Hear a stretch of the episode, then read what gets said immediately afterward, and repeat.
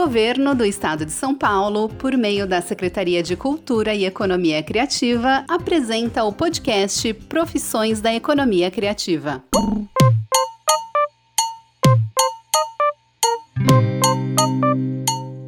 Oi, pessoal, eu sou a Thaís Polimene e esse é o podcast Profissões da Economia Criativa. Nessa terceira temporada, conversaremos com empreendedores da economia criativa e nesse episódio estamos com a Fernanda Custódio, sócia da Translúdica.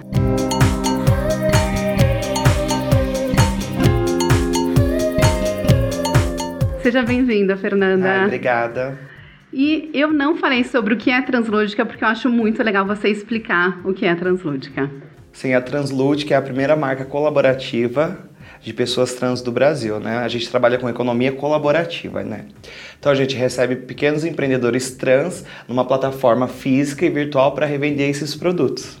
Perfeito. O que é economia colaborativa? Porque eu tenho certeza que muita gente não sabe. A economia colaborativa, a gente compartilha os custos para a manutenção do nosso espaço e revende o produto desses pequenos empreendedores trans que não são formalizados ainda. A proposta é fazer com que essas pessoas trans se formalizem, né? Conheçam um pouco mais do mercado e através desse dinheiro que ela vai capitalizando dentro da nossa loja, ela possa abrir o seu próprio espaço físico também. E como surgiu a ideia da Translúdica? Não é uma ideia, né, gata? A Translúdica surge de uma necessidade, né? Se a gente fala que a população trans e travesti, 90% está na rua ainda se prostituindo, então a gente não vê uma ideia, a gente vê uma necessidade realmente de mercado, né? Tem uma personagem bem forte, né, assim, de... É, o Brasil é o país que mais mata transexuais no mundo, infelizmente, devido a esse estado de violência, né? Se a gente fala que não tem qualidade de vida, se não tem emprego, se não tem moradia então, onde estão essas pessoas? Estão às margens, né? Então, muito provável que ela fique mais exposta e vulnerável. Né? Em 2018 as mortes cresceram, 2019 mais ainda, então a gente tem um alto índice de morte, principalmente de travestis, né? A população trans ela é plural, temos homens trans, mulheres trans e não binários, pessoas a gênero, mas as travestis historicamente estão ali, né? 90% ainda na prostituição na rua, vulnerável para toda essa violência que tem. E você é formada em cosmetologia, né? Sim. Sou tecnóloga em estética e cosmetologia. E como que foi, assim, a procura por emprego nesse mercado? É, então, isso foi complicado porque quando eu entrei na faculdade eu era bem jovem, assim, tinha 17 anos, tinha terminado o ensino médio, ganhei uma bolsa do ProUni e já entrei na faculdade, né? Então, eu entrei de menor na faculdade ainda, com 17 anos. Me graduei com 22, né? Totalmente fora das estatísticas, né? De travestis que não tem nenhum ensino médio ter essa vitória, né, com muita luta, né, inclusive na fase foi muito difícil conseguir pagar a faculdade. Só que eu não tinha feito meu processo de transição ainda. Então, para mim poder começar a me entender como mulher trans, aquele espaço profissional até o espaço acadêmico, naquela fase, hoje está mais aberto, mas naquela fase não foi tão fácil assim, né? Então eu precisei sair, terminei a faculdade, mas eu não consegui o um emprego formal. Então fazia massagens, depilação, tudo paralelo. É muito difícil, né? Você conseguir um emprego formal hoje. Então você já começou como empreendedora, assim, podemos dizer? Eu acho assim, quando a gente fala de travestis e transexuais, mesmo as que estão na prostituição já são empreendedoras, né? Que empreendem o próprio corpo, né? Aprende que o sexo, né? Que é algo que todo mundo faz, né? A gente entende que é uma prostituição compulsória, né? Que elas são obrigadas a estarem ali, não é algo opcional, como se acontece com os homens e mulheres cis. A gente entende que é uma demanda de mercado. E é muito engraçado isso porque são as mesmas pessoas que consomem essa prostituição, são aquelas que não dão emprego. Teve um cara uma vez que eu mandei um currículo para ele e ele me ligou. Eu falei assim: "Nossa, eu fui aprovado". Ele falou: "Não, eu queria jantar com você". ou seja, né? Então é mais ou menos por aí que caminha. Qual que é a diferença entre trans e travesti? Na prática, na realidade, não existe nenhuma. Trans e travesti são a mesma coisa, né? É que são palavras diferentes que foram usadas em contextos diferentes. A palavra travesti, ela é latino-americana, né? Que ela fala sobre essas pessoas, né? Que se entendem num gênero oposto daquele no qual ela nasceu. E sempre foi muito marginalizada, né? Por causa de prostituição. E também tem pessoas que têm um cunho artístico, né? Agora, a, pessoa, a palavra trans, né, para homem trans ou mulher trans, vem de trans, transgêneros, que quando começou-se a estudar a transexualidade no CID como uma doença mental, então entendeu-se que era uma patologia, né, o CID-10, que é transtorno de identidade de gênero, que surgiu a palavra trans, que não é uma palavra é, nacional. Ambas as palavras não nos contemplam, mas são palavras que nós usamos para poder reivindicar uma militância, né? Então, a atual deputada Erika Hilton, junto com Indianara Siqueira, que é outra militante também criaram uma palavra chamada transvestigênere, que é a primeira palavra criada pelas próprias travestis, né? Porque hoje nós não somos mais objeto de estudo de pessoas que não somos nós mesmas, né? Hoje a gente fala muito de representatividade em lugar de fala, de poder falar por mim, não mais aquele homem branco, doutor europeu, para estar tá estudando a gente como um rato de laboratório, né? Hoje a gente fala por si mesmo.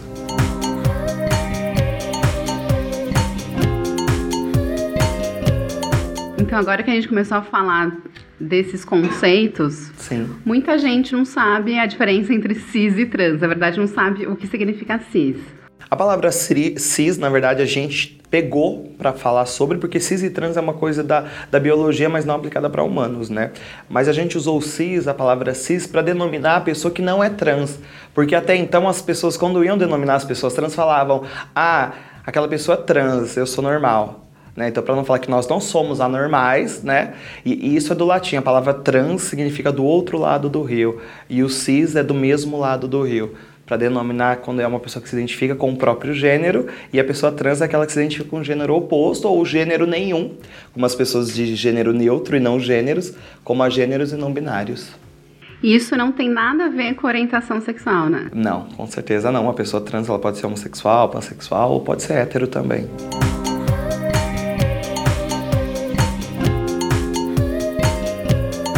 Perfeito. Então, voltando para Translúdica. Sim. Vocês incentivam o empreendedorismo.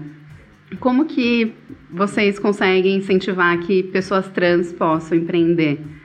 É, primeiro, assim, eu assim, nós temos dois anos de translúdica, né? Só que eu, para me entender como uma pessoa empreendedora, é muito pouco tempo, porque a gente tem que se sentir pertencente àquele espaço. Eu, enquanto travesti, vou completar 30 anos agora, nunca me senti pertencente a esse espaço empreendedor, né? Porque me ver como uma pessoa que está ali trabalhando, né, no mercado de trabalho, convivendo com pessoas cisgêneras, assim, é algo muito novo para mim e para a sociedade trans num todo, né? Se a gente fala aí que agora a gente tem espaços de trabalho, de estudo, então a gente primeiro tem que se entender pertencente àquele espaço. Né? Então, quando as pessoas vêm debater empreendedorismo trans, que é o empreendedorismo é, social, a gente tem que entender que essas pessoas elas precisam se enquadrar primeiro humanamente dentro desse espaço. Então, a Translúdica acolhe esses pequenos empreendedores trans, desde você produzir uma unha sabe? Unhas postiças, como a gente já tem de colaboradores, pessoas que fazem artesanato, ela tem que entender que ela já é empreendedora. E aí, a partir de, a gente discute as questões formais, como formalização, toda essa questão do empreendedorismo, né? Só que o trabalho que a Translúdica faz, principal, é fazer essas pessoas trans que já produzem algum trabalho se entender no meio empreendedor. E vocês também vendem produtos para trans, né? não, não, são só produtos feitos por trans. É, a gente tem um white label, né? A gente trabalha com alguns produtos que são feitos pela nossa própria marca, né? São terceirizadas, quem produz é um produtor trans também. E a gente cataloga com a nossa marca, temos ali um catálogo de 30 produtos voltado para as necessidades da população trans, como calcinhas, binders e outros acessórios. E agora estamos estudando uma linha de produtos uma linha de cosméticos eróticos e convencionais só para pessoas trans. Que tem tudo a ver, porque você fez cosmetologia. Exatamente.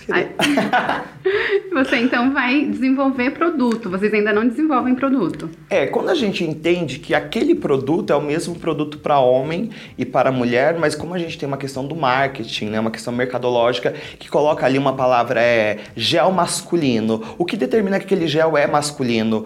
Absorvente feminino. O que determina que aquele absorvente é feminino? Então a gente está é, apenas modificando um produto que já existe, ele é funcional, mas fazendo uma cara nova e com representatividade, porque a Always, por exemplo, que é uma marca de absorvente, pode usar isso para fazer também, mas não é uma marca de pessoas trans.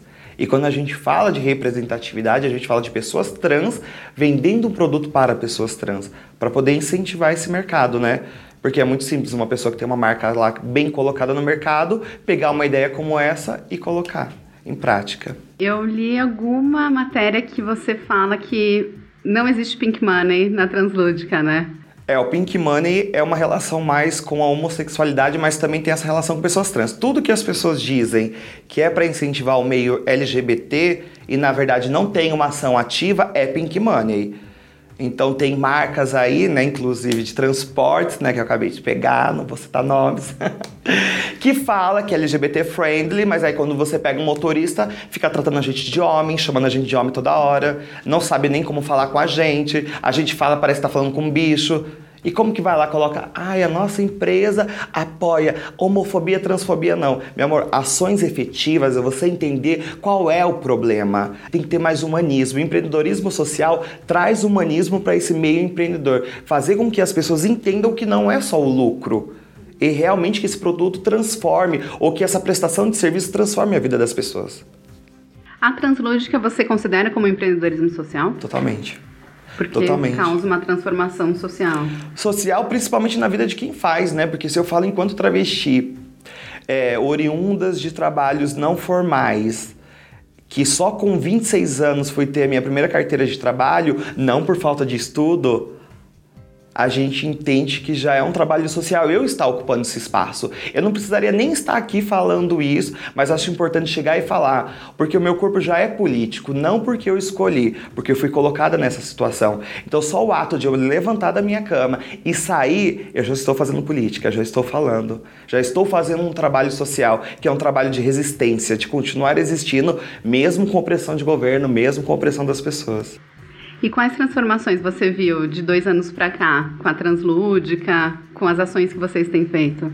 Ah, bastante coisa interessante. A gente tem a questão da mídia eu acho bem legal, mas isso não me deslumbra. O que me deslumbra é ver realmente uma mana trans que estava em situação de rua empregada. É isso, é isso que, que faz a Translúdica crescer cada vez mais. Da gente entender que, tipo assim, programa, Shark Tank, Nicole Pose, o canal de vocês, é muito importante trazer essa visibilidade, mas a alma da Translúdica é você ver realmente ações efetivas, porque senão, mesmo sendo pessoas trans, seriam Pink Money. Porque seria apenas, né, você está levando ali, olha que legal, que bonito, mas quando você vê realmente uma mana trans, que através do seu trabalho você atingiu ela, ela saiu de uma situação de rua, que ela não tinha nem onde dormir, não tinha o que comer, e agora tem um trabalho Entendeu? Isso que é muito importante pra gente. É uma pessoa que foi atingida indiretamente pela Translúdica, porque ela nem é um colaborador. A Translúdica separa uma vez por ano uma parte do seu lucro líquido para investir em ações sociais. Então a gente faz um jantar com alguns colaboradores, né, com alguns parceiros, e a gente busca, a gente não convida, porque se a gente fala com pessoas que não têm onde morar, não vai ter um celular, né, um contato. Então no dia a gente tem que ir lá buscar essas pessoas e a gente reúne elas, convida para um jantar, todo mundo senta à mesa, debate, porque fome não dá só um um dia, né? Então a gente debate ações efetivas para poder transformar a situação dessa, dessas manas. E através desses colaboradores que compartilham, vão lá, conhecem elas, se humanizam, né? Porque eu acho que não é entregar um currículo de papel. É você estar tá ali jantando com a gente na mesa. Se você realmente não tem frescura com pessoas trans, então você vai sentar à mesa com uma trans e vai jantar com ela. Perguntar o que ela tá achando. E através dessa segunda ação que a gente fez, a gente conseguiu duas contratações já. É muito importante, muito legal isso. Uau, parabéns. E quantas pessoas participam desses jantares? Vocês conseguem, né? Esse Porque... ano a gente conseguiu 50 manas trans. Gente, a coisa assim, acho que mais forte desse ano que dá para fazer até um, um, uma série, né? E é forte também estar tá falando sobre isso, porque quando eu fui atrás de manas trans no Arouche, não tinham tantas. Porque esse processo de gentrificação no centro agora estão levando elas cada vez mais para a periferia. E aí eu encontrei uma. Ela falou, amiga, sabe onde que tem bastante travesti? Na Cracolândia. Eu falei, então vamos lá agora. Eu entrei, meu, cena de filme, aquilo lá, aquela situação de Cracolândia, eu lá no meio e tem uma ONG, né? A ONG falou assim: você quer anunciar no microfone? Cara, tá três horas da tarde, eu no meio da Cracolândia com o microfone. Falei, olha, estou aqui convidando todas as travestis. Quem tiver amiga travesti e quiser lá, pode convidar. Meu, brotou travesti. Eu falei, vamos descer todo mundo junto. Tive que pedir, pedir, autorização, porque algumas delas usam dos recursos que essa ONG oferece, e descemos. Tipo, assim, a hora que eu cheguei lá, eu consegui tirar cinco manas daquela situação, e depois do jantar ela falou assim, olha amiga, tô sem chuchu, porque a gente deixou ducha aberta, ofereceu produtos de higiene para usar e levar embora, a gente conseguiu bastante coisa. E depois disso, ela falou assim: Olha, amiga, eu tô sem barba. Você sabe o que é para uma travesti estar sem barba? Se ela tá ali naquela situação vulnerável, né, sem tomar banho, numa situação de drogadicídio, né, poder tomar um banho e jantar, trazer a humanidade de volta para as pessoas, é esse que é o nosso trabalho. Entendeu? É quando a gente faz o empreendedorismo, é uma forma de hackear o sistema para poder ter o dinheiro e fomentar Porque se eu tivesse dinheiro, eu não faria nada disso. Eu simplesmente faria ações. Mas como eu entendi que para isso eu preciso de um dinheiro, então surgiu a ideia, né? Porque eu trabalhava numa, na Rua Augusta, onde tem uma loja colaborativa. Eu falei, meu, e passava numa rua de prostituição de travestis. Então eu falei, meu, por que não reunir essas travestis que estão na rua de prostituição através da economia colaborativa? Aí comecei a fazer alguns cursos, pesquisas no Sebrae. E aí foi quando a gente montou a Translúdica. E muita essa... informação, gato. Muita. muita. É, mas eu fiquei curiosa. Essa ação que vocês fizeram lá na Cracolândia, tal, né? Que, na verdade vocês tiraram algumas manas de lá. Uhum. Foi com a, só com a porcentagem do lucro líquido? Ó, a porcentagem do lucro líquido é para fazer a base do evento e a gente tem alguns apoiadores, né? Então a gente tem Castro Burger, que ofereceu pra gente cozinheiro, a gente tem o projeto Todes sobre transmasculinidades e homens trans, que levou alguns apoiadores ali junto com a gente, a SP Escola de Teatro que ofereceu o espaço. O lucro líquido fica mais pra uma coisa de tipo comprar produtos que faltaram, a gente arrecadou alimentos também, mas a gente se demandas, né? Táxi, condução, às vezes uma mana, ai, tô precisando de um dinheiro, entendeu? Para isso. E qual a receptividade, assim, dos apoiadores quando vocês foram buscar? Meu, é mágico. Se vocês puderem participar do próximo, assim, é uma coisa... Porque as pessoas não têm noção, assim, como é. Então eu separei grupos, organizei, falei, ó, vai ficar um grupo na cozinha, outro grupo junto comigo na captação, que é ir lá na rua captar as manas trans, e os outros ficam aqui na produção. E todo mundo ali separado. Só que eu falei, a hora que der seis horas, todo mundo vai sentar à mesa é todo mundo mesmo, do cozinheiro até a pessoa que está lá embaixo, porque essa é a ideia, esse contato. E a hora que todo mundo chegou, se reuniu, viu aquele monte de travesti, tudo dançando, feliz, se alimentando, meu, aí você vê realmente o sentido de todo o trabalho que acontece. É lindo. É, e ainda mais sendo no final do ano, né, que vocês fazem tudo isso depois de um ano. Maravilhoso. É, essa segunda ação que a gente faz, né, do ano passado foi boa, mas esse ano eu percebi que as pessoas estão entendendo um pouco mais o trabalho da Translúdica. Qual é a nossa intenção? Porque, por exemplo, para vocês que assistiram lá o nosso pitch, fala, pô, são novos empreendedores, pá. Mas a ideia é essa, é o social de fazer essas pessoas se sentirem pertencentes. É só esse gatilho, porque, por exemplo, o meu sócio foi quem me apoiou desde o começo, que me fez acreditar no meu potencial. Porque quando eu conheci ele, ele me incentivou a entrar no teatro, me incentivou a arrumar um emprego, me levou para tirar uma carteira de trabalho. E isso que fomentou e me fez descobrir o meu talento, de estar onde eu tô. Então, às vezes, o que precisa é só de um empurrãozinho. Um pouco de empatia, que a gente fala de sororidade, de poder pegar essas pessoas e falar, mana, vamos lá, gata, sabe? Porque as pessoas, a gente foi construído num nível social de, de repulsa pela população trans e travesti. Então a gente pode falar, a gente até gosta, mas você, eu quero saber quantas pessoas trans vocês têm no círculo de amizade de vocês? Quase nada. Quantas pessoas trans sentam à mesa com vocês? Entendeu? Geralmente a gente vê pessoas trans em espaços específicos e horários específicos, à noite, na rua de prostituição ou na boate. Então, quando a gente vai entendendo que o processo é da gente normalizar essas relações, que historicamente é uma reparação histórica, é um processo que historicamente a gente foi condicionado a isso. É, eu até posso dar um depoimento. Para a gente fazer a curadoria da websérie, eu fiz questão de chamar pelo menos uma pessoa trans. E foi muito difícil, porque não tinha no meu círculo de amizade, sabe? E, e aí eu conheci vocês pelo Instamarket. E aí eu falei, olha, isso é legal, porque as indicações que a gente tinha eram muito ligadas à gastronomia. Só que a gente não queria que fosse assim algo muito artesanal. E aí vocês tinham tudo a ver, porque além de tudo tinha uma causa. Sim. Então é bem isso, sabe? Quando a, gente só percebe que a gente apoia, mas não, não convive quando a gente precisa. Né? Sim. Né? É, mas é importante a gente. Eu sou uma pessoa super é, positiva, né? Eu sou budista, minha família é budista, sou Fukushi. Fukushi é quando você nasce numa família budista, né? Sou praticante já aí há 29 anos, né? Vou fazer 30. Uhum. E no budismo, assim, como eu cresci, né, numa família não cristã, não tenho nada contra o cristianismo, mas eu agradeço por ter não crescido numa família cristã, porque eu entendo a vida de um ponto de vista diferente, entendeu? Então eu não trabalho com culpa.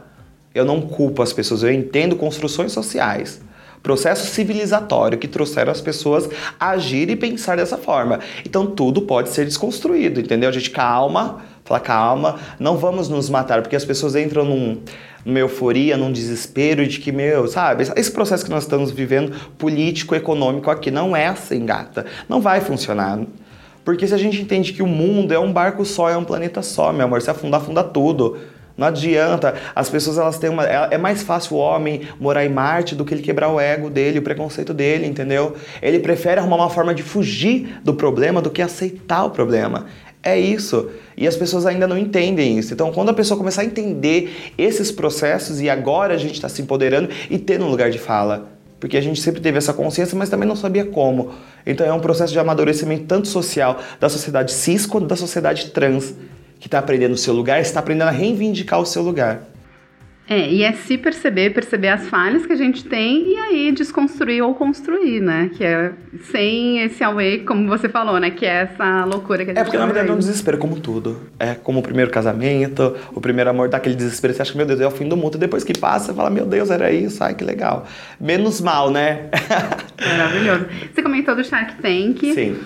Vocês foram as, as primeiras trans, a gênero, é, a participar no mundo no do mundo. Shark Tank. Como Sim. que foi isso? Como vocês chegaram até lá? É, a gente se inscreveu, como todo mundo, né? Começou o processo de inscrição em janeiro. E é um processo burocrático que está indo até agora.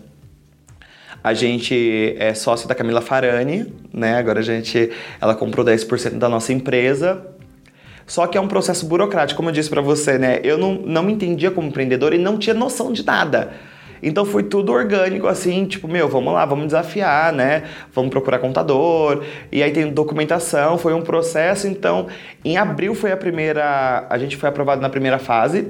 E aí fizemos um pitch no, no Sebrae, que é um pré-pitch.